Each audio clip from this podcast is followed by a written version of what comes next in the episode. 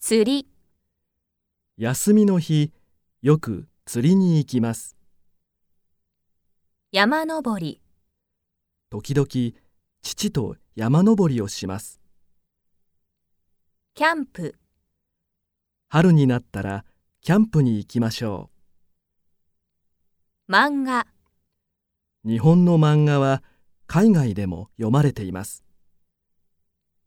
アニメ、アニメを見て、日本が好きになりました。イラスト、将来、イラストの仕事がしたいです。ゲーム、夜遅くまでゲームをしていて、寝坊しました。茶道、友達に茶道を教えてもらいました。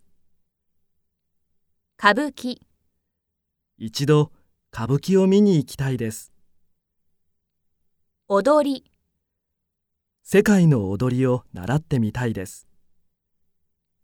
ドラマ、ニュースは見ませんが、ドラマはよく見ます。俳優、好きな俳優が出る映画を見に行きます。曲、日本の曲をいつも聴いています。クラシック、音楽はクラシックが好きです。コンサート、明日、コンサートに行きます。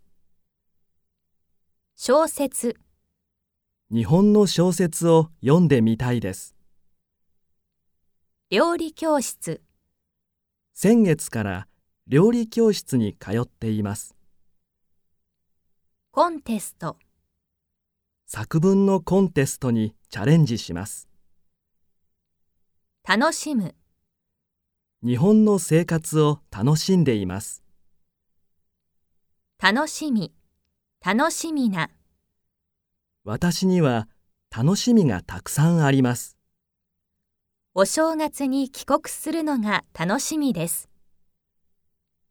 興味、生け花にずっと興味がありました。録画、テレビで映画を録画するのを忘れました。集める。子供の時、切手を集めていました。